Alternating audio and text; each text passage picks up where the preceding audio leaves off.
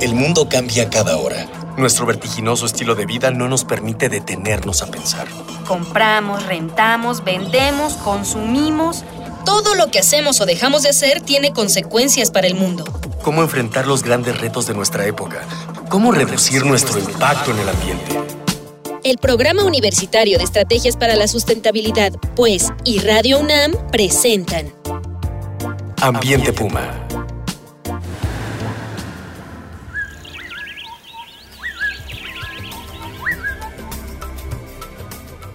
Tal? Nuevamente los saluda Dalia Ayala y a nombre de Mireya Imas, directora del programa de estrategias para la sustentabilidad y responsable de este espacio, les doy la más cordial bienvenida a su programa Ambiente Puma, Voces, Ideas y Acciones Sustentables. En la emisión anterior hablábamos sobre las implicaciones a la salud asociadas a factores ambientales que de acuerdo con publicaciones del Departamento de Salud Pública de la Facultad de Medicina de la UNAM, en México causan el 30% de las enfermedades. Asimismo empezamos a hablar de los contaminantes más dañinos, los grupos más vulnerables y las consecuencias sociales y económicas de vivir en un ambiente insalubre. Por ello, sean bienvenidos a la segunda parte del programa sobre salud y medio ambiente. De nueva cuenta, me acompaña en la cabina el doctor Malaquías López Cervantes, jefe del Departamento de Salud Pública de la Facultad de Medicina de la UNAM. Bienvenido de, de vuelta, Malaquías, es un ¿Qué gusto. Tal? Muchas gracias por la invitación de nuevo. Y antes de retomar la charla con nuestro invitado, vamos a escuchar un sondeo en donde a través de las voces de la comunidad de la Facultad de Medicina nos enteraremos de lo que piensan o si consideran que su salud ha sido afectada por contaminantes ambientales.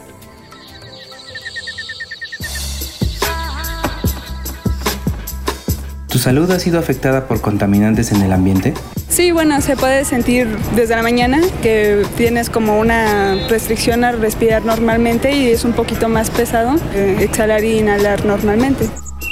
¿Tu salud ha sido afectada por contaminantes en el ambiente? De hecho, ahorita como ha habido un poco más de sol en vez de aire, como que las mañanas, este, no sé, como ahí como que irrita la nariz, nos cuesta más trabajo respirar, incluso te cansas más al caminar que en otras ocasiones. ¿Tu salud ha sido afectada por contaminantes en el ambiente? Cuando hay mucha contaminación ambiental por las mañanas, eh, me cuesta trabajo respirar, tengo fluidos nasales constantes y tengo ese, tipo de problemas. Aparte el polvo también me produce mucho, mucha tos y sofocamiento. ¿Qué medidas propondrías para reducir o eliminar los contaminantes ambientales que más afectan a la salud de las personas? Quizá como cambiar los transportes. Hay como transportes que están como causando más contaminación, porque, bueno, ya sea porque están como más obsoletos o así.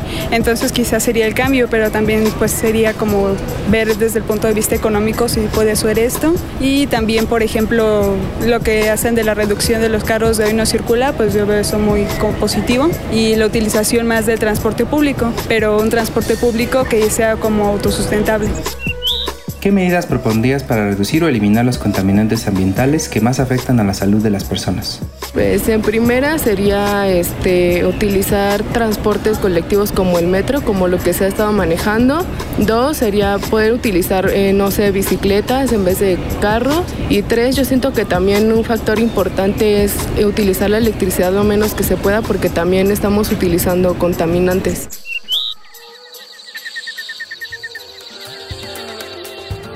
Muy bien, pues interesante los comentarios, claramente se están centrando hacia el tema de la contaminación atmosférica. Y la, la emisión pasada también hablábamos de lo importante que es verlo desde una visión integral, la cuestión de salud y medio ambiente, y no enfocarnos solamente en aspectos puntuales, económicos o sociales de esta relación compleja. Pero en, en el caso de México, ¿desde hace cuánto tiempo se ha trabajado en entender y estudiar y obtener datos sobre la relación entre el ambiente y la salud de las personas? Bueno, yo creo que la historia se remonta a varias décadas en el que ya ha llamado la atención. En el caso de nosotros en el campo de la medicina, digamos que ya es hasta secular el interés porque antes nos preocupaba mucho la calidad del agua, nos preocupaba eh, la condición de la vivienda en relación a enfermedades eh, transmitidas por vector como es el paludismo, que era lo que hace 100 años importaba más. Pero en el caso de la atmósfera eh, es un par de décadas. A mediados de los años 80 se empezó empezaron a ser muy evidentes estos episodios de alta concentración de contaminantes ambientales en el Valle de México y desde luego también en otras partes del mundo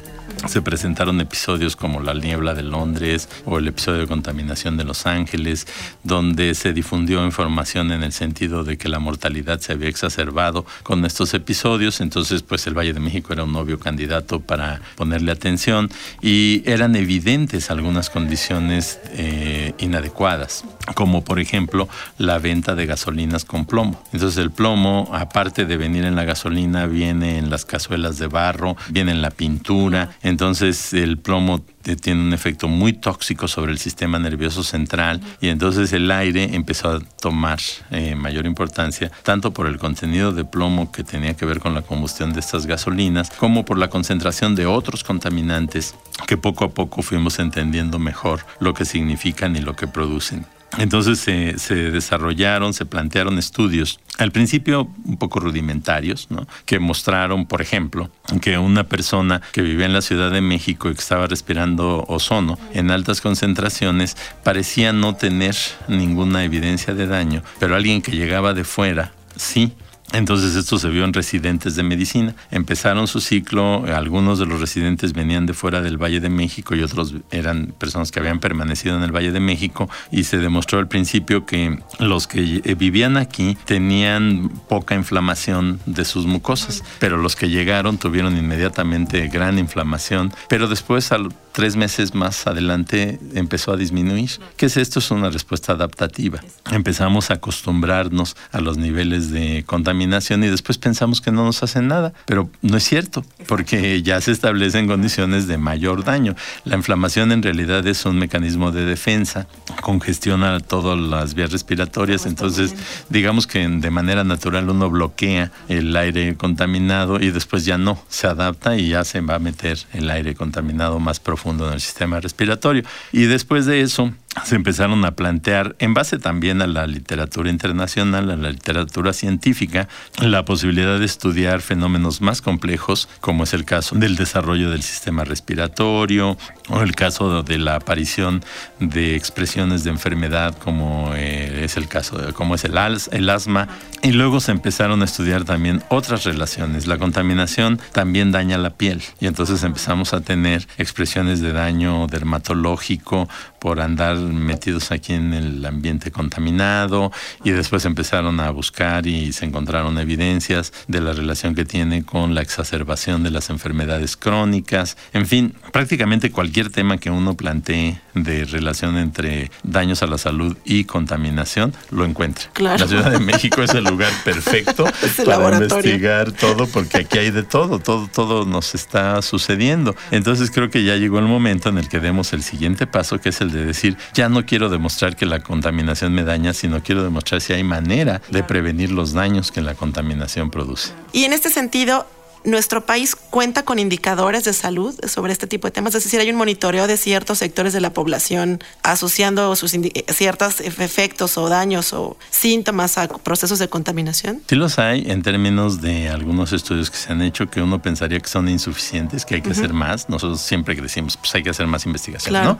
Pero lo que no hay son registros permanentes y rutinarios que documenten de una manera adecuada qué está pasando, si estamos teniendo incrementos estamos teniendo fluctuaciones. Entonces caemos en medidas un poco desesperadas. Ahorita, en los días que hemos tenido de altos niveles de contaminación atmosférica, se dice vamos a crear una red de unidades notificadoras de la demanda de atención. Básicamente estamos hablando de hospitales y lo que hacen los hospitales es que informan cuántas personas tuvieron que atender en un día particular, ¿no? Y ver si día con día se nota una fluctuación en la demanda que pudiera decirse que está vinculada con la contaminación. Sí no. O sea, si un paciente con daño respiratorio podría de todas maneras haber ido mañana, pero fue hoy y a lo mejor tuvo que ver con la contaminación. Esa no es información muy útil, no se puede traducir de una manera muy clara y decisiva en términos de decisiones, pero este, pues sí, sí, vamos desarrollando parte de lo que se ha estado discutiendo ahora con las autoridades del gobierno del Distrito Federal, es como ir creando sistemas de información que ayuden ayuden a monitorear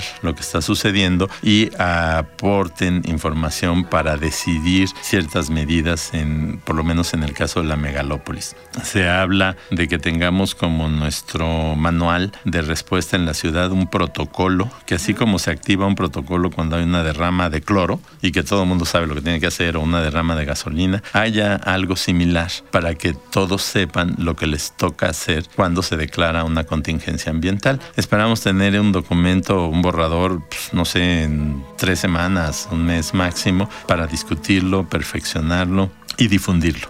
De algo va a ayudar pero de todas maneras lo que importa este pues es en el largo plazo las medidas de control de la producción de contaminantes. Claro. ¿Y usted qué le parece? Envíenos sus comentarios como siempre, nos interesa mucho recibir sus opiniones y el día de hoy seguimos regalando dos ejemplares de Siguiendo la huella, el impacto de las actividades humanas, que es una publicación editada por la UNAM y, la editorial Siglo XXI y que será entregada al primer o la primera radio escucha que nos diga cuál es el apodo de la chinche que transmite la enfermedad de Chagas. Les recuerdo nuestras vías de contacto en Twitter, arroba UNAM Sustentable, en Facebook Sustentabilidad UNAM o al correo electrónico info arroba sustentabilidad.unam.mx. Recuerden que este espacio es de todos y lo vamos construyendo con sus voces, ideas y acciones para crear una comunidad. Entonces, estábamos hablando de que no tenemos un seguimiento completo e integral de las cuestiones de salud y que habrá que hacer o que van a estar haciendo un documento para preparar un protocolo, porque esto tendría que estar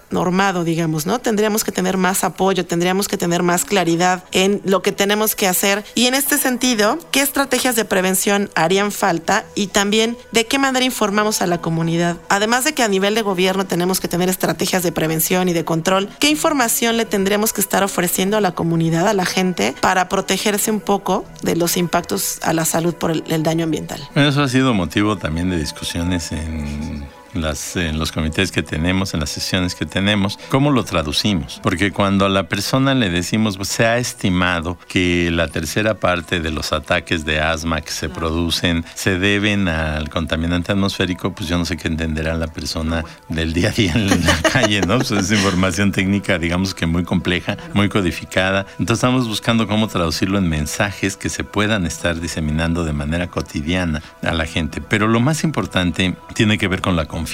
La ciudadanía le tiene más confianza a algún charlatán que dice que estamos trayendo gasolina china diseñada científicamente para perjudicar a los residentes del Valle de México y no le tiene confianza a la decisión de haber restringido la circulación de los automóviles, ¿no? Entonces eh, se necesita crear una relación equilibrada y, y continua. En el caso de salud, nuestro recurso pues es el médico general, el médico al que la persona puede ver todo el tiempo, porque los médicos muy especialistas pues los ven en la tele o en el hospital cuando se está muriendo, pero el médico cotidiano que debe de estar bien informado, que debe de saber qué es lo que le pasa a la gente, porque es con el que van a estar interactuando. Pero hay que ir mucho más lejos. Tenemos que entrar a las redes sociales, tenemos que entrar a todos los espacios de comunicación social para que se difundan los mensajes, mensajes adecuados, que están sustentados por un conocimiento eh, objetivo, para que sea parte de la cultura, para que sea parte del quehacer cotidiano. Sí, vamos, porque tampoco toda la gente tiene la cultura de ir ver al médico general periódicamente, ¿no? Solo cuando te enfermas vas a la farmacia. Pues muy bien, esto está muy interesante. Desafortunadamente estamos llegando al cierre de la segunda edición y como siempre, doctor, nos gusta cerrar con una actividad que se llama No hay pretexto, en donde yo le voy a decir no hay pretexto para algo y usted me va a decir en una frase por qué no hay pretexto y en este caso es por qué no hay pretexto para participar activamente en el cuidado de la salud y del ambiente.